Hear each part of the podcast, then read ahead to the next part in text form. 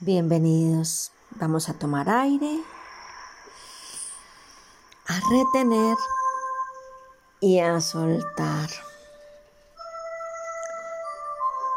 Un grupo de personas se acercaron a un sabio y le preguntaron, ¿qué es el bien? ¿Qué es el mal? ¿Qué es el cielo? ¿Qué es el infierno? El sabio les contó la siguiente historia. Veo en un sitio una olla repleta de arroz acabado de hacer.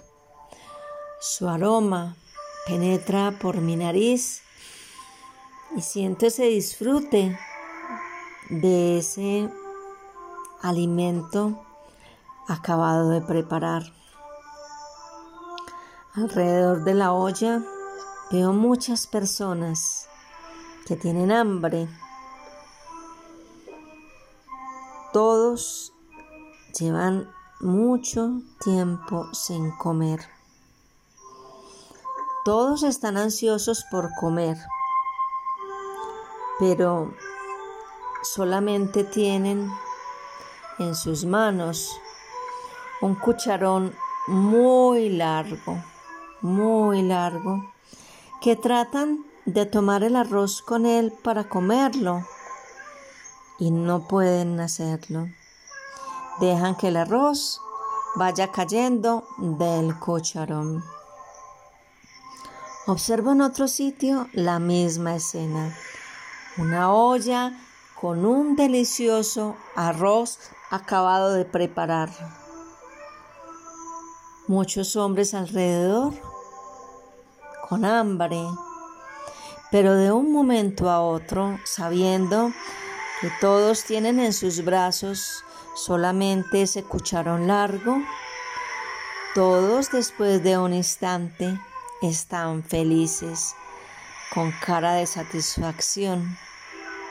¿Cuál es el motivo de ello?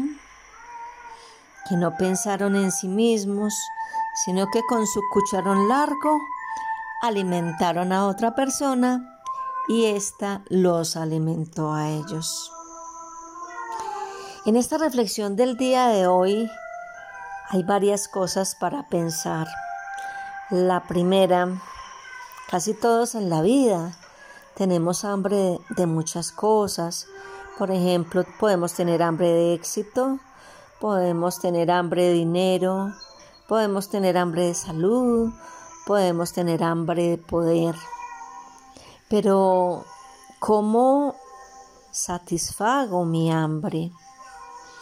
¿Cómo hago que ella desaparezca? Generalmente no es haciéndolo solo. Generalmente yo puedo hacer todos los procesos desde mi interno para lograr el objetivo pero los otros hacen su parte y lo más importante, Dios hace la suya. Entonces, nosotros vemos cómo unos alimentan a otros.